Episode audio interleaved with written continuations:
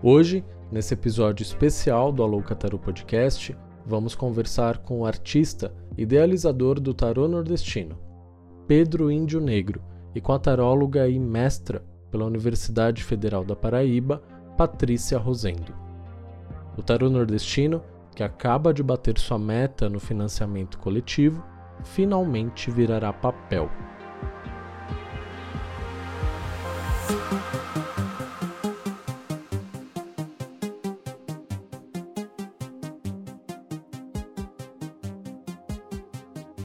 Olá, espero que você esteja bem.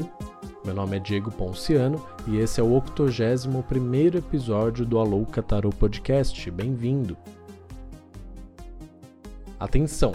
Se você é de São Paulo, poderemos nos encontrar presencialmente no curso de História do Tarô e Arcanos Maiores, que acontece nos dias 25 e 26 de junho. Nesse curso, vamos a fundo na história do tarô, suas origens e lendas além de fazermos uma imersão em seus 22 arcanos maiores. Para participar do curso História do Tarô e Arcanos Maiores em São Paulo, faça sua matrícula no site aloucatarô.com.br.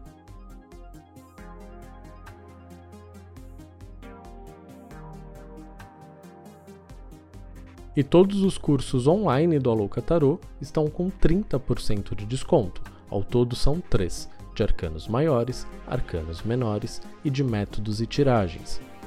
Todas as aulas são gravadas e você poderá acessá-las sempre que quiser. Para começar a estudar tarô hoje com desconto, acesse o site aloucatarô.com.br.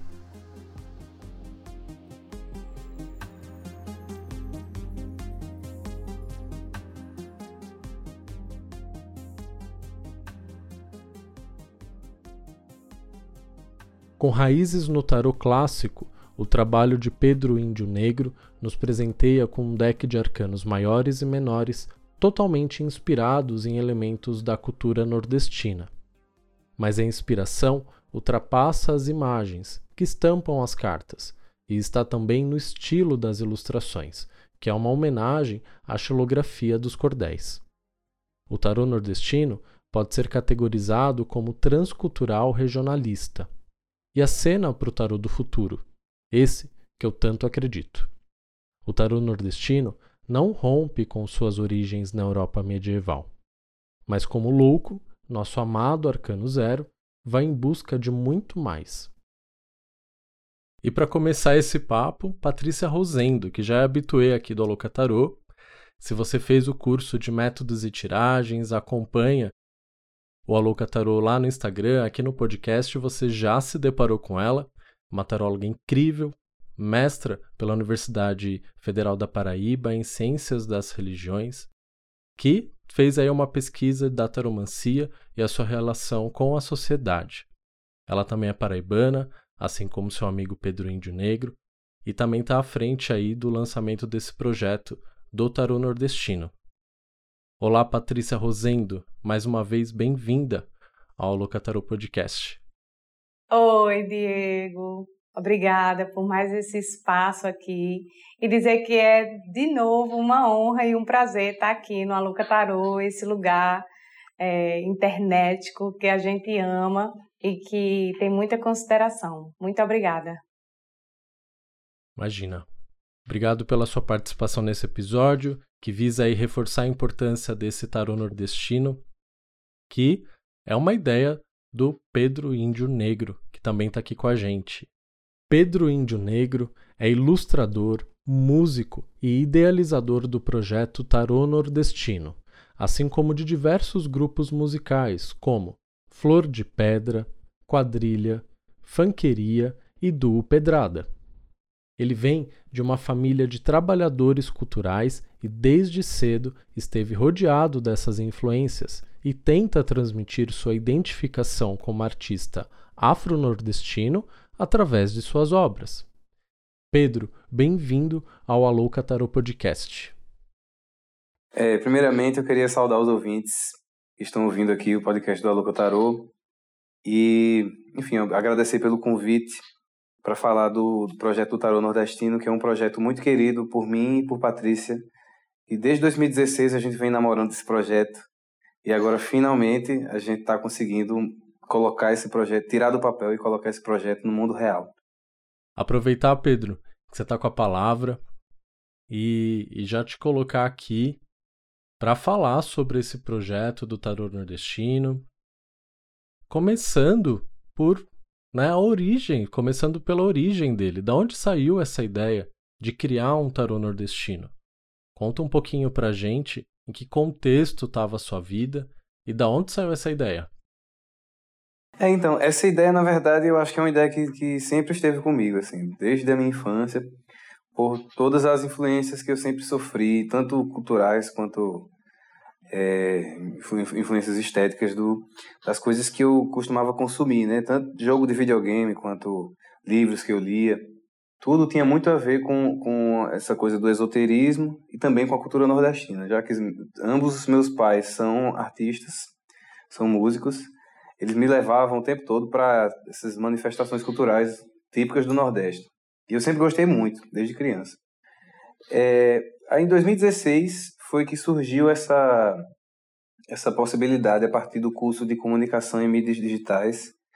É, eu tinha um professor chamado Alberto Pessoa, que ele ficou sabendo dessa, dessa, minha, dessa minha ideia de fazer um tarô é, feito com a estética da xilogravura de cordel.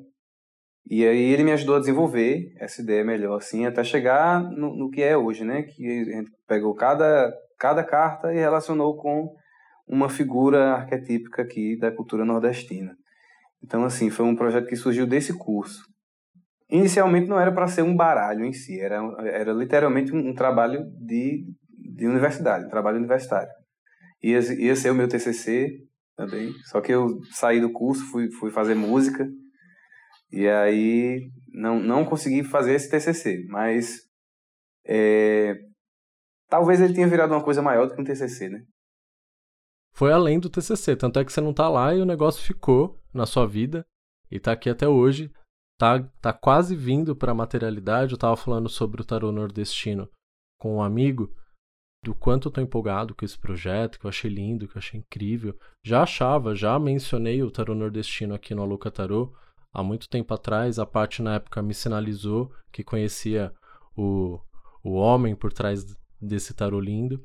E é muito legal ele tá vendo agora ele ganhar essa, essa vida. E eu falei pro meu amigo: tem projeto que sai do papel. Quando a gente faz um tarô, o projeto vira papel. então, o seu TCC, que bom, vai virar papel. E me conta, mas porque o tarô, pelo menos para a maioria das pessoas, eu acredito, é, é uma coisa que não está ali no, no imaginário da maioria das pessoas, na infância ou na adolescência, ou entra ali na adolescência através disso, né, dessas coisas mais místicazinhas, através dessa coisa de revista, ou através da grande, é, é, da grande imprensa, da grande mídia, TV, jornais e tudo mais, matérias a respeito. É, como que o tarô chegou na sua vida, na sua família? Como que você teve conhecimento do tarô. Isso me intriga bastante. Então é uma história bem atípica também. Eu tava é, é, contando pra Patrícia, até mostrei para ela, porque na verdade, assim, eu quando eu tinha acho que uns oito anos de idade, é, tinha um jogo de videogame de Super Nintendo que eu gostava muito desse jogo, e nesse jogo tinha um, é, era um tema meio medieval, aí tinha uns bonequinhos que lutavam e tal, e, e tinha uns poderes, uns magias que os bonequinhos é, usavam e tal, que eram é, baseadas nas cartas de tarô. E aí eu via os desenhinhos das cartas lá no jogo, achava tão interessante aquilo assim, porque era um jogo, é um jogo antigo, é um jogo de 92. Então tem aqueles gráficos antigos, né? Mas mesmo assim eu achava muito bonitas as, as representações das cartas, ficava, fiquei com isso na cabeça. Né? Foi uma, uma semente que foi plantada, fiquei com isso na cabeça. Aí, mais ou menos em 2010, 2010 que eu acho que eu tinha uns uns do, não, 2008, mais ou menos. Enfim, não lembro exatamente, mas eu tinha mais ou menos uns 12 anos. Eu vi uma série que passou na TV chamada A Pedra do Reino, que era baseada numa obra de Ariano Suassuna. Uhum. E aí tinha uma personagem chamada A Morte Caetana nessa série, que, eu, que tinha uma, uma representação assim, um, uma imagem muito interessante. Eu, eu, eu, quando eu vi, eu fiquei fascinado, assim, eu criança, né? Fiquei fascinado, fascinado. E aí, eu, na, na mesma hora, na minha cabeça fez esse link com a figura da morte do tarô, sabe?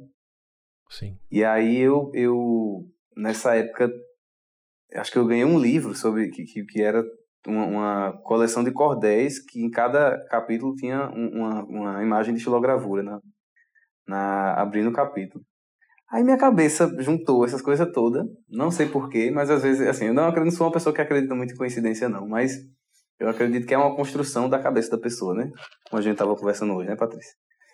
É, nossa mente vai criando um repertório e até que um momento que, que dá uma, uma sinapse específica e junta tudo, e aí pronto. É, porque essa ideia mesmo, ela começou a ser gerada quando eu tinha essa idade, mais ou menos, uns 13, 14 anos, mas eu só consegui fazer, de fato, desenhar o negócio um, quando, quando eu fiz 21, que foi quando eu entrei nesse curso da Universidade Federal da Paraíba. É, mas é isso, assim, é, um, é uma história bem doida que permeia, né, vai, vai serpeando aí, mas no final tem, no final tem tudo a ver, eu acho. Inclusive, Pedro Índio nunca tinha tido contato com o tarot de verdade, né? Na vida real, é nem leitura, nem nada, né? É verdade. Eu nunca tinha nem é, me consultado e também nunca tinha, eu nunca tinha nem pegado no tarot. Eu só tinha visto imagem na internet, assim. Isso é muito legal saber, Pedro, porque reforça muito uma coisa que eu bato muito, assim, no, no Alouca Tarot. Quem conhece sabe que o tarô ele não tá, né, só nesse lugar. Ele não pertence só a esse lugar, né, da da mancia, ou de você ser um consulente, ou de você ser um tarólogo, ou de você ser um taromante. Obviamente, para você chegar, né, a, a desenhar 78 arcanos, que eu acho que é um trabalho danado, Foi. Né? Requer muito repertório, muito conhecimento, né? E então você se torna um tarólogo por umas vias muito louca né? E você vira um tarólogo. Mas não é esse tarólogo que a gente que tá no nosso imaginário.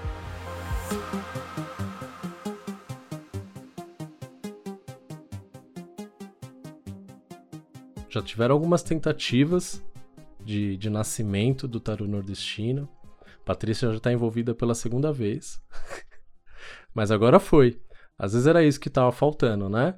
Esse, esse equilíbrio da, das polaridades, essa junção dessas coisas tudo aí que o Taro fala, né? Sim. É, vamos passar a palavra para Patrícia Rosendo, que dessa vez se juntou a, ao Pedro no Tarô Nordestino, para também dar uma forcinha aí nessa materialidade, para trazer para o papel essa ideia. Parece que tem bastante coisa aí para contar para gente sobre a sua relação com o Tarô Nordestino. Paty, conta pra gente como tem sido contribuir com esse projeto? O que, que você tem feito nessa nova tentativa de lançamento do Tarô Nordestino? Bem, em primeiro lugar, é uma grande honra, sabe? Eu me sinto assim.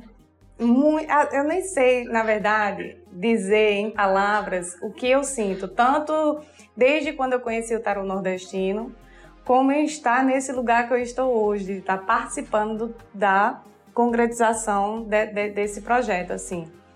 Eu sou sertaneja de, desde de antes do tataravô, minha, das duas partes, pai, mãe, tataravô, tataravó e lá para dentro vai indo é sertão, sabe? Uhum. Então, quando eu me deparei com esse tarô a primeira vez, é, foi como, como é, acho que o que eu, a palavra que eu posso assim usar para tentar descrever o que eu senti foi um resgate de um, um grande orgulho étnico, sabe? Uhum. De ver ali é, a, a, a, minha, a minha infância, é, a, a, aquilo que eu, que eu vivi no meu dia a dia, retratado ali de uma forma tão poética. Para mim, o tarô, além o tarô nordestino, além de ser é, um tarô transcultural que a gente vai poder estar tá usando na nossa mesa. É também um, um, um, um grande exemplo de, de como é, esse objeto cultural né, que foi criado no medieval consegue é, se comunicar com uma outra cultura, um outro tempo tão distante, tão longínquo, mas que é, tem tanta semelhança. Eu fiquei abestalhada, como se diz aqui, sabe assim? Eu fiquei de boca aberta, eu fiquei, gente, isso é pura poesia, muita poesia. É, é mesmo. E aí, claro que eu não, não, não, não ia querer ficar de fora disso, sabe? Então, vamos, Pedro, vamos, Pedro. É, meu, minha contribuição foi, foi ficar no pé dele. foi. Muito legal. Eu lembro, Paty, de algum, em algumas conversas nossas, em umas, mais de, de uma vez, a gente. Você mencionar que tinha né, essa, essa vontade já compartilhada com Pedro de né, transformar esse tarô em, em um deck físico. E hoje chegou o dia. Hoje, literalmente, chegou esse dia. Então, mais uma vez, parabéns. Dá pra ver que você está muito feliz, muito emocionada com o projeto. E eu fico muito feliz de estar aqui de, de espectador e abrindo aqui a casinha do Alocatarô para esse momento tão bonito, tão histórico. Eu acho que para nossa realidade, né? E quando, quando eu falo histórico é porque, pô, a gente está construindo aí um, um pedacinho da história do tarô, né? Quando a gente faz esse tipo de movimentação. Quando tem um, um tarô desse, um tarô nordestino, pô, é uma baita contribuição para a história do tarô no mundo, no Brasil principalmente, que pelo visto tem bastante artista pensando no tarô, criando diferentes decks. Acho que seria legal a gente falar um pouquinho disso também, Paty. Ainda mais você sendo uma pesquisadora aí muito ativa do tarô, sendo uma mestra no tema. O que você acha dessa dessas novas contribuições do desses novos imaginários, nessa desses novos símbolos nas cartas de tarô? É, eu, eu acho maravilhoso. Por quê?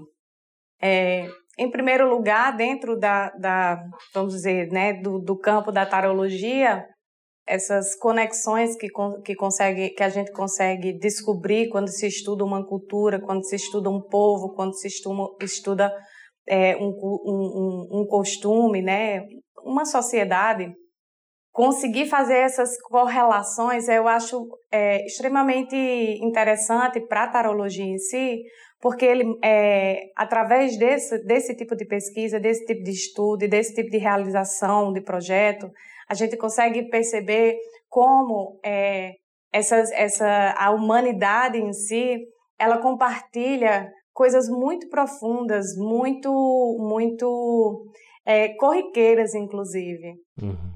É, como, eu, eu, como eu escrevi num, num, texto que eu fiz, né, Por que um tarô nordestino? É, o Joseph Campbell, ele mostra para gente, através de uma pesquisa muito profunda que ele fez, né, a vida dele é, é, é, é sobre isso, é estudar mitologia, é estudar essa, essa coisa tão profunda que é do ser humano, e ele, e ele no estudo dele, ele, ele revela uma unicidade em, to, em, em aspectos é, é, profundos do ser humano, onde quer que ele esteja. E aí a gente uhum. conseguir fazer uma, uma, uma correlação entre uma figura folclórica do Nordeste tão particular nossa com uma figura é, cultural lá do medievo, é, vamos dizer assim, comprova, prova, pode ser um exemplo, sabe? Pode ser um, um retrato disso que o Joseph Campbell já fala para a gente desde sempre, né? É muito antiga a pesquisa dele, assim, ele está há muitos anos nessa... Estava, já faleceu. Então, esse tipo de estudo, esse tipo de pesquisa, eu acho ela é importante porque ela mostra para a gente, ela bota a gente um pouco mais pé no chão. Ela bota a gente um, um, pouco mais de entender o tarô como um objeto cultural, como um, um, produto do ser humano, um produto de uma cultura, produto de um tempo, um produto de uma sociedade, um, um produto do próprio ser humano mesmo, né? Então, o tarô nordestino, eu acho que ele é um exemplo disso. Quando, quando eu vi o, o sol do tarô nordestino representado pelo frevo, quem já teve em Olinda sabe que ali é o sol. Aquele regozijo, aquele literalmente aquele calor, mas aquela alegria, aquela festa, aquele compartilhamento, aquela união em Olinda. Você não vê briga, você não vê desarmonia, todo mundo apertado ali, mas está todo mundo junto, sabe assim? Por mais que não seja literal, mas existe uma semântica, existe uma simbologia sendo representada ali. Quando eu vejo é, o Babalorixá representando ali, né, fazendo essa, essa, essa, essa correlação né, dessa figura que não, não tem nada a ver com o catolicismo, mas ao mesmo tempo é uma figura de autoridade, não só religiosa, não só espiritual, mas também social, porque quem, quem vive um, um, a, a, né, o contexto de, das religiões afro sabe como é o babado, sabe como é forte a figura e como, é, e como tem autoridade aquela figura ali. Então, essas, essas correlações que que mostram essa semelhança entre povos e culturas tão distantes. Eu acho isso muito importante para botar o nosso pé no chão, sabe? Você sabe que eu sou defensora da, do, da desmistificação do tarô e entender ele mais como um produto Sim. imanente do que transcendente. Então, acho que um tarô nordestino e tantos outros baralhos que tem, né, sendo criados e já criados, é, contribui com esse ponto, né? com esse ponto dentro dessa discussão, de que somos humanos e compartilhamos de coisas profundas, né? seja do inconsciente, seja é, é, do, da, do imaginário, mas a gente está aqui compartilhando coisas que, se, que conversam entre si. Para mim, esse é o maior mérito do tarô nordestino, é mostrar essa, essa, essa, essa possibilidade de, de, de conexão com, com, entre culturas. É muito legal você mencionar aí algum, alguns dos arcanos, principalmente os arcanos maiores, que eu acredito que ocupa muito bem esse lugar, né, desse, desses símbolos universais, né, de, dessas, dessas coisas que estão, que permeiam o, o imaginário humano, independente do lugar do planeta que, que a gente está, né? Então, por exemplo, quando você fala da, da figura de autoridade espiritual, você traz aqui para um contexto totalmente brasileiro, afro também, nordestino também. E aí a gente pensa, pode começar a pensar também na importância de descentralizar o tarô, né? Que é uma coisa que uma provocação que eu vou fazer aqui para você, que é que é isso. Você acha importante então a gente pensar o tarô fora do contexto europeu, né? Fora do desse contexto imperialista até, né? De, de uma igreja dominante, de um líder espiritual dominante, trazer também para nossa realidade, porque também é um jeito de comunicar com as pessoas do nosso redor, com a gente, né? Às vezes um, um papa não significa nada para mim, eu não vejo nele uma figura de autoridade, embora eu saiba, né, de forma é, a ter um repertório, qual é o significado disso, qual é a importância dele, mas ele não me abala, ele não me atinge enquanto símbolo, por exemplo. Né? De repente, uma mãe de santo, sim, igual eu já vi em outros, é, em outros tarôs. O que você acha disso? Você acha importante descentralizar isso? Ou você acha que desfigura o tarô, complica o tarô? Eu acho que tem, que tem espaço para tudo. Eu acho que é importante a gente entender a origem do tarô, de respeitar, inclusive, né, durante a leitura na mesa, né, eu gosto de chamar de falar na mesa. Então, de respeitar uhum. essa origem na mesa, seja a origem é, das escolas esotéricas, que foi quem trouxe, é, que sedimentou e, e, e, e, concretizou, vamos dizer assim, essa, essa a leitura transformou o tarô em algo simbólico e, e, mântico. Eu acho isso muito é, importante. Eu não me incomodo com o fato é, de. Eu não acho que, vamos dizer, é uma questão é, para ser pensada como algo colonial, que, que, que, coloniza. Eu não acho que isso é uma questão para se preocupar quando a gente fala em leituras, né? em fazer as leituras. É, entender o símbolo não é o não é usar de dogmas, né? Não existe uhum. a parte dogmática quando a gente está lendo tarô, por, por mais papa que seja, por mais imperador que seja, não existe esse dogmatismo. É uma, é, é uma questão de simbologia, entender a simbologia, entender é, o papel histórico daquelas figuras e tudo mais.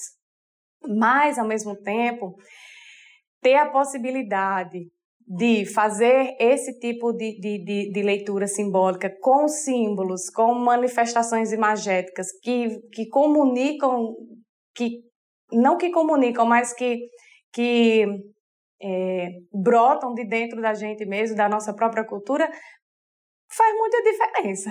Assim, é uma opção, não é uma obrigação, mas é uma opção que ela é muito bem-vinda para quem gostaria de pô, gostaria de ter um babalorixá em vez de um papa, mesmo mantendo a mesma a mesma o mesmo sentido. Uhum. Mesmo mantendo o mesmo sentido de um papa ou um babalorixá, não vai mudar o sentido. Mas a conexão do próprio cartomante com as cartas e com as imagens que ele está vendo, com certeza vai mexer com a intuição dele, vai mexer com a inspiração dele, vai mexer com até com o próprio prazer dele de estudar, de estar tá ali. Então é uma coisa acho que fala muito mais com a identidade de quem está lendo do que com uma mudança ou, ou, ou, alguma interferência semântica, simbólica dentro da leitura do vamos ver mesmo, né? Sim, de total acordo, muito preciosa essa fala, e eu acho que, que é legal isso, porque daí a gente percebe o tarô e as suas diferentes camadas e possibilidades, né? Que não só, o tarô não está só disponível na mesa, de atendimento, na mesa de leitura. Ele não, ele não tem só utilidade, ele não, não tem vida só na, na taromancia.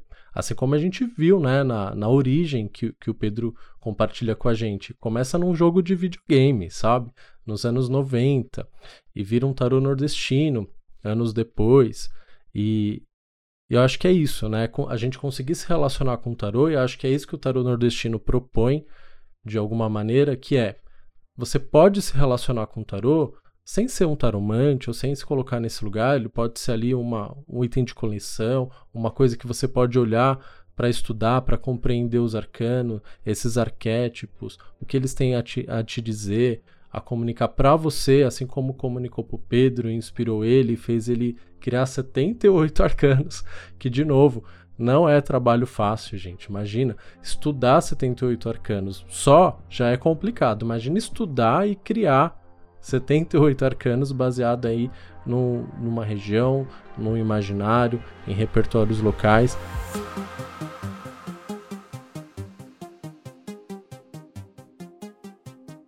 Pedro, é, vamos fazendo já algumas considerações finais, mas antes disso, eu quero que você me diga qual o seu. Qual o arcano favorito do, do, do tarô nordestino? Se é possível dizer, o que primeiro vier na sua cabeça. E me fala também aquele que você teve mais dificuldade, que você trabalhou mais, que demorou mais para nascer. Aquele arcano que ficou ali. Que desenho vai ser? É esse traço, é aquele, e apaga e faz de novo e recomeça. Eu acho isso interessante. Todas as 56 cartas dos arcanos menores foram uma dificuldade. Porque eu acho que eu já estava perturbado do juízo já. Eu já tinha feito 22 desenhos e, e aí, tipo, a galera começou a dizer, vai, faz o resto, faz o resto, faz o resto. E eu, meu Deus, lá vai eu desenhar 56 negócios. Mas beleza, vamos lá. Consegui fazer, teve vários que eu tive que refazer, porque isso foi em 2016, né? Teve alguns que eu, que eu refiz durante o ano passado. E aí acho que ficou o melhor agora. Quando eu fiz esse, esse tarô em 2016, é, eu queria muito imprimir ele e tal, e não deu certo, e aí eu fiz uma promessa para mim mesmo. Eu falei assim, eu tinha vontade de fazer tatuagem. E aí eu, só que eu, enfim, não, não tinha nada que eu quisesse tatuar e tal. E aí eu pensei, olha, eu, eu vou fazer uma promessa para mim mesmo. A minha primeira tatuagem vai ser a tatuagem da carta do mundo desse meu tarô e vai, vai, vai ter que ser paga com o dinheiro da venda do tarô nordestino quando eu imprimir ele fisicamente. Aí eu só vou conseguir fazer isso agora, né? Vai ser minha primeira tatuagem. Não é pouco não, né? Tatuar o mundo, né? Pois é. Ah, Escolheu bem, né, Paty? Acho que essa é a minha bem, preferida. Né? Tudo a ver. E é que tu teve mais dificuldade? De pesquisa, tive mais dificuldade. Ah, foi a, a, do julgamento. Não, é porque assim, não tem muita representação, não tem muito personagem que, que seja um anjo na cultura da gente aqui. E aí eu fiquei pensando, meu Deus, como é que eu vou fazer essa? Né? Porque, por exemplo, na Casa do Diabo, é, a, a figura do diabo é uma figura de, é meio humanoide, mas tem a cabeça de um, um, um touro, enfim, um boi, uma coisa assim, um bode. E aí eu, eu assim que teve carta que assim que eu bati o olho, eu fiz, pronto, isso aqui é, é a cara da lenda, a cara da lenda do é, sei lá, do da história do João Grilo, que é um uhum. que é um personagem, né? O João Grilo não é um personagem de Ariano Suassuna, ele é um uma figura que aparece, aparece em vários vários vários cordéis. Só um detalhe. Hum. O, o Pedro Índio, ele, o trabalho do tarot nordestino é muito maravilhoso, Diego, porque ele, ele fez um estudo muito profundo da própria cultura. Então, uhum. ele, ele, ele não só fez algo que. Ah, acho que o mais fácil foi o Babalorixá com o Papa, né? Que é tão óbvio. Mas ele fez, por, trás disso, tem um estudo de folclórico, de lendas, de, de, de, de costumes, de, de uma profundidade muito bonita, sabe? Então, quando, quando, quando ele assim, que não tem um, um anjo na nossa cultura, eu acho isso belíssimo, assim, acho uhum. muito interessante, sabe? Assim, já é decolonial, né? Assim, já sai do cristianismo é. totalmente, né? Já vai para outros becos. E Pedro, é, desculpa te interromper, quem que você acabou colocando no julgamento e quem você colocou no mundo?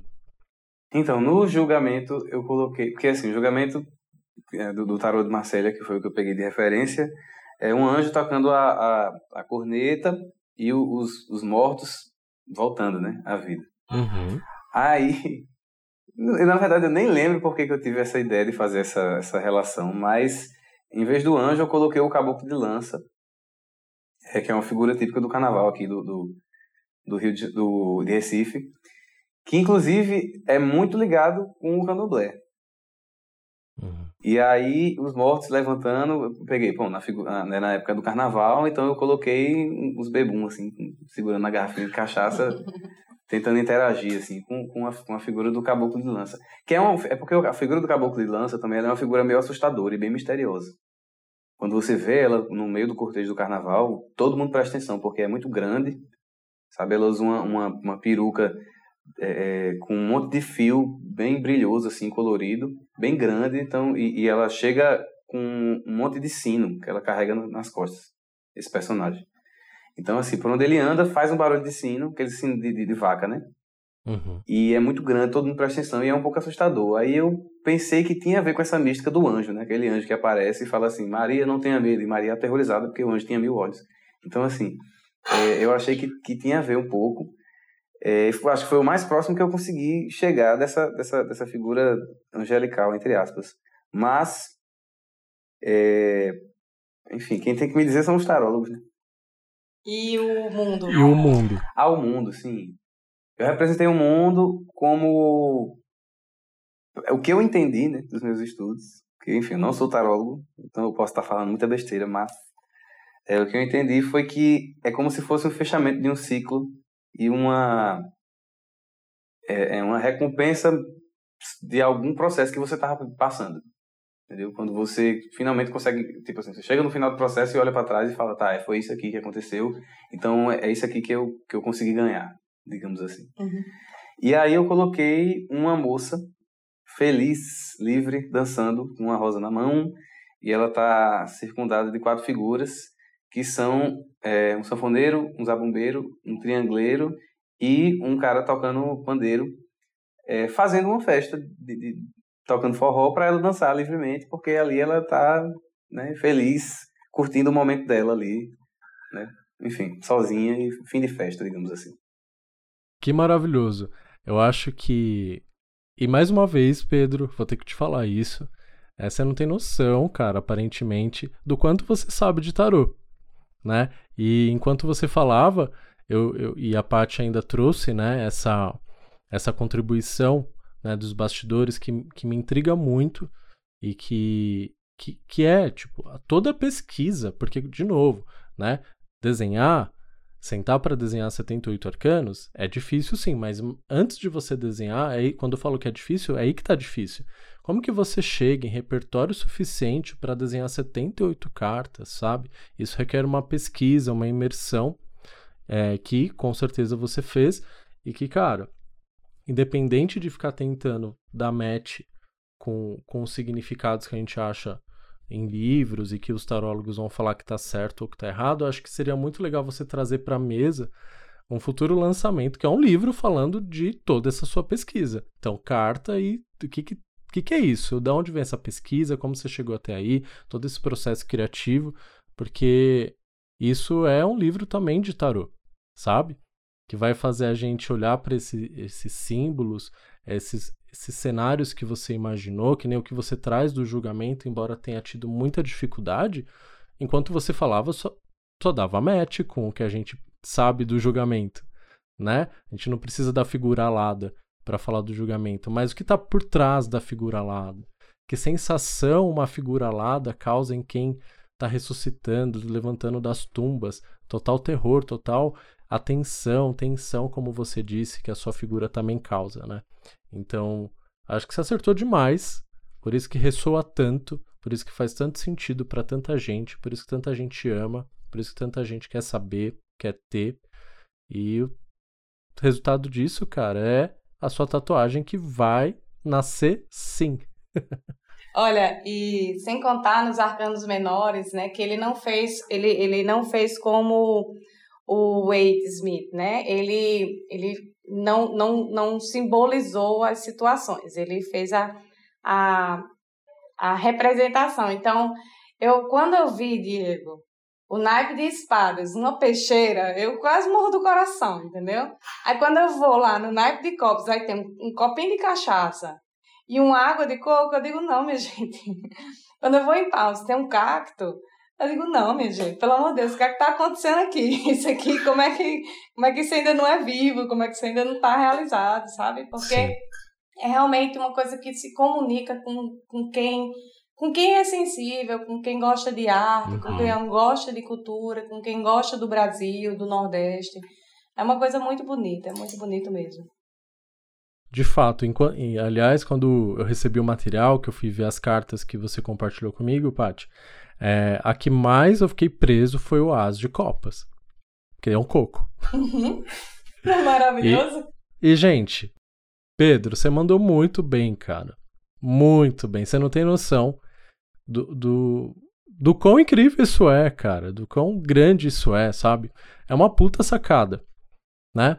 Tem então, assim, umas coisinhas vez... que, que acho que só quem, quem entende mesmo é quem já viveu, mas tem no naipe de espada tem umas. Acho que o pessoal pode não entender muito. Tem umas pipas, mas ela tá cortada, porque aqui tem umas disputas de, de pipa que a galera, os moleques, inseram a linha e vai cortando com a própria pipa eles uhum. vão cortando as outras pipas e aí ganha quem fica. Então, assim, mesmo num lugar que não vai ter uma espada, nem uma peixeira, nem nada, mas tem a simbologia do corte, tem a, tem a presença. Então, assim, é esse trabalho tão delicado, tão sensível que o Pedro fez, de conseguir fazer essas correlações, que, que torna esse baralho, para mim, muito especial mesmo. E, mais uma vez, né, eu acho que é, que é isso. O poder da nossa mente em achar em dialogar, em fazer intercâmbio dos símbolos, que é o que a, a parte traz a, a, um pouquinho lá no começo, e que vai ficando muito claro à medida que a gente vai conversando com Pedro, com você, Pedro, e vai entendendo é, como nasce o tarô nordestino. É, então, assim, você fala, pô, não sou tarólogo, existe até aí uma, uma certa um certo distanciamento que você mantém com o tarô, esse tarô que eu vou colocar entre aspas, e, meu, você tá imerso no tarô, é só isso que eu tenho para te falar. Você tá mergulhado até a cabeça de tarô e não adianta você achar que não, porque você tá. Porque o tarô é isso aí que você tá fazendo, você tá vivendo ele. E é esse tarô que eu acredito. Pra gente encerrar esse episódio que tá maravilhoso, que foi uma delícia, Pedro, fala um pouquinho pra gente como te encontrar nas redes sociais, como acompanhar o seu trabalho, Dê aqui também as suas considerações finais. Fala aí o teu Instagram, teu, seus trabalhos como músico também, se você tem banda, se você tá solo, se dá para ouvir no Spotify, nas plataformas digitais, fala tudo, cara. Esse momento é teu. Então, é o momento aí de você saudar mais uma vez o, os nossos ouvintes, trazer suas considerações finais sobre o tarô nordestino e deixar aqui uma chamada para ação para as pessoas te seguirem, te ouvirem, ouvirem tua música, é, consumirem, adquirirem aí o seu tarô. Bora lá. Não, primeiro eu queria agradecer o convite e a conversa também, porque, enfim, vocês dois dizendo que, que eu acertei tanto, aí eu vou começar a acreditar. é, e a segunda coisa é. A campanha, a gente bateu a meta da campanha hoje, né? Só que, como eu, eu já disse em alguns lugares, é, a gente ainda tem algumas unidades disponíveis que vão chegar aí nos próximos meses, que ainda tem que produzir então, todo aquele processo de impressão, né? Mas a gente tem algumas unidades. É, quem quiser me seguir no Instagram é Pedro Índio Negro, só tem eu no Instagram todinho com esse nome, então é, vai ser fácil me achar. Aí lá eu, eu, vou estar tá colocando aí nos próximos meses a, a, as novidades aí, como é que como é que acha o tarô, por onde compra, como é que faz para adquirir um. É, e é isso, aí por lá também você também acha meu, meu, meu trabalho com música, porque eu também, essa semana eu vou finalmente finalizar meu disco. Eu comecei a gravar, Olha. comecei a gravar em 2020, mas aí veio a pandemia e lascou tudo, né? Aí eu tive que passar um tempão sem, sem, sem andar com esse projeto. Mas também que é outro projeto assim muito importante para mim. Digamos que esses dois projetos do Tarot Nordestino e esse disco são as coisas de mais importantes que eu, que eu já fiz assim. E aí é, assim, é, é, é muita, é, é, muita alegria que eu digo que essa semana finalmente eu vou conseguir fechar esses, esses dois ciclos na minha vida. E pelo Instagram, pelas redes sociais, eu, eu vou falar sobre isso mais nos próximos tempos. E aí é por isso que é bom a galera me seguir, assim, quem, quem curte meu trabalho, porque a gente também tem que entender que é, artista também não vive só de elogio, né? A gente tem que começar a consumir o trabalho do, do, do artista apoiando materialmente, porque é muito bom a gente consumir, assistir um filme massa, escutar uma música que emociona a gente, ter um, um porque, por exemplo, é um baralho de tarô, mas ao mesmo tempo um, um, um cara que fazia faculdade de design achou que deveria fazer um, um, TCC com base nesse tarô. E, ao mesmo tempo, é, é, lembrou a, uma senhorinha do Rio de Janeiro, da avó de, da, do avô dela, que não sei o Sabe? Então, tipo assim, são coisas que são muito.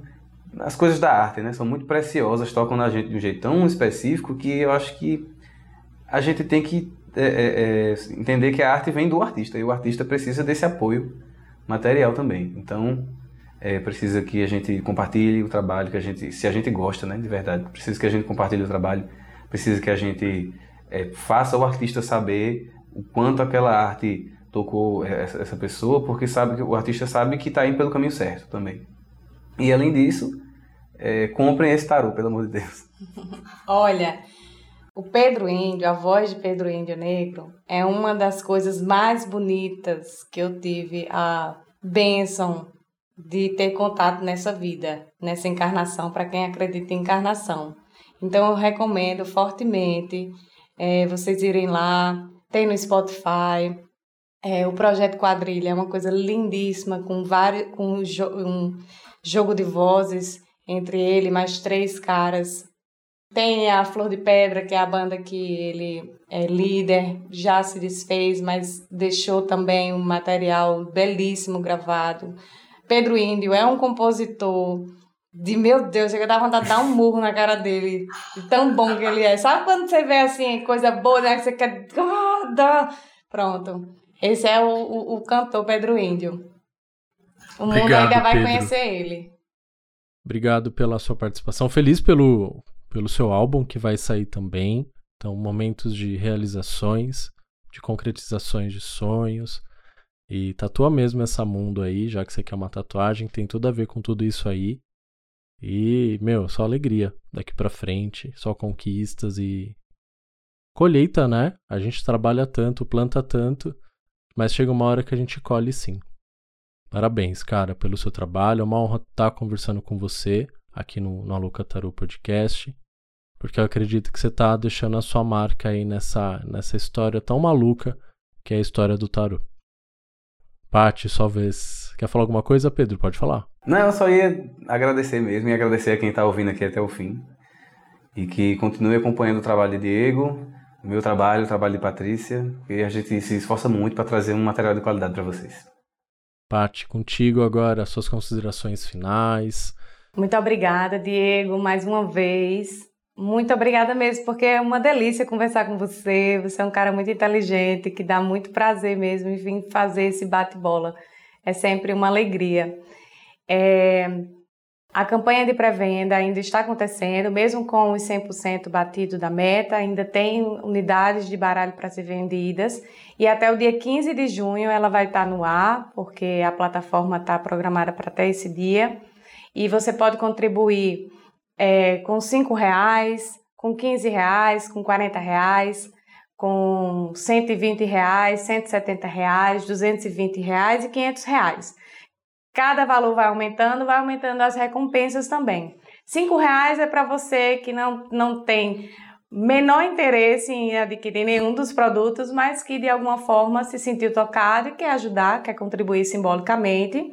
E as demais recompensas tem a arte de Pedro Indo envolvida, tem um marca-página, tem uma ilustração para poder virar uma impressão de, de, de bolsa, uma impressão para virar um quadro, enfim, para você fazer o que quiser. O próprio baralho, que além de ir para a mesa ou você presentear alguém, você pode.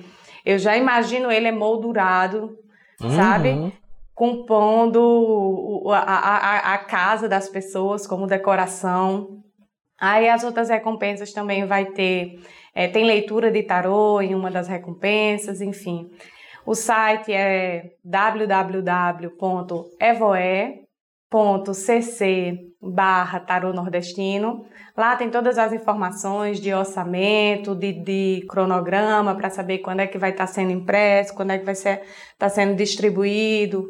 Vai levar ainda um tempo, né? Porque a gente precisa de gráfica e tudo mais mas em outubro já vai dar tudo encerrado, não é, Pedro? Já vai estar todo mundo com seus baralhinhos, vai ter uma roda de conversa, enfim. Tá bem legal a campanha. Convido vocês que visitem e que contribuam conforme puderem. Se não quiser contribuir financeiramente, compartilhe com as pessoas. É, mesmo depois da campanha encerrada, o Pedro Índio vai estar vendendo é, esses, esses baralhos né, que não foram vendidos na, na pré-venda. Então, o, o Tarot Nordestino ele ainda vai estar em movimento mesmo depois da campanha encerrada. Maravilha, Paty. Eu estou presente nas redes sociais. Na verdade, eu só tenho um Instagram, eu não tenho um Facebook. Então, é Patri... É, perdão. Taromancia e Pesquisa ou Patrícia Rosendo também, acredito se botar Patrícia Rosendo vai aparecer, mas Taromancia e Pesquisa é o nome do meu arroba. Então vão lá, me sigam, que estou sempre postando alguma coisa interessante sobre aquilo que me toca dentro da taromancia. Inclusive o nosso curso Métodos e Tiragens, que eu tive o prazer de fazer em parceria com o Diego. Para quem quer ir fazer esse curso de métodos e tiragens, que é ministrado também pela Patrícia Rosendo, entra lá no site alocatarô.com.br. Até o dia 12 de julho tá com 30% de desconto, um curso lindo, lindo, muito bom para quem quer passar a praticar a taromancia, mas ainda não conhece os métodos e as tiragens, um curso que vai dar aí um pontapé inicial nessa sua parte aí da prática da taromancia. Gente, antes de, de encerrar, quero reforçar mais uma vez a importância de apoiar projetos independentes como o Tarô Nordestino, que, como a gente viu ao longo desse episódio, é, é independente de verdade. A ideia de uma pessoa, de um artista que vai pesquisar, que vai desenhar, que vai passar por uma série de encontros e desencontros até conseguir tirar essa ideia e levar para o papel, né? Que é o que vai acontecer com o Tarô Nordestino agora, que bateu sua meta. Então, assim, não é como se fosse uma editora grande lançando, que tem toda uma estrutura já funcionando, tem pessoas, comunicação, artistas, tecnologia, dinheiro. Não, aqui é tudo no vamos junto ou não vamos, né? Que foi o que aconteceu com essa campanha.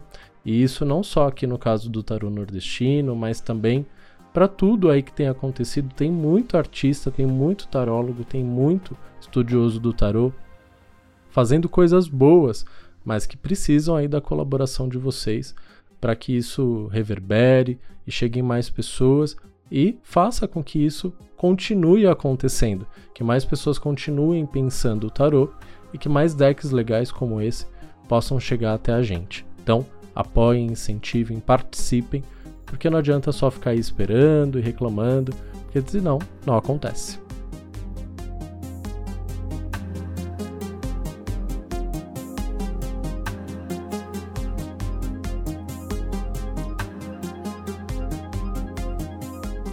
E você que nos acompanhou ao longo desse episódio, nosso muito obrigado.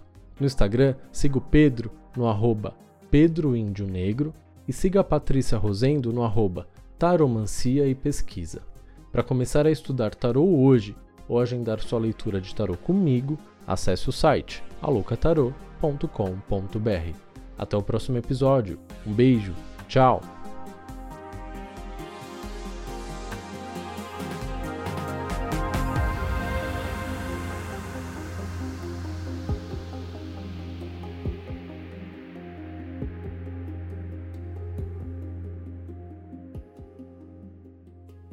Ideia, roteiro e captação: Diego Ponciano.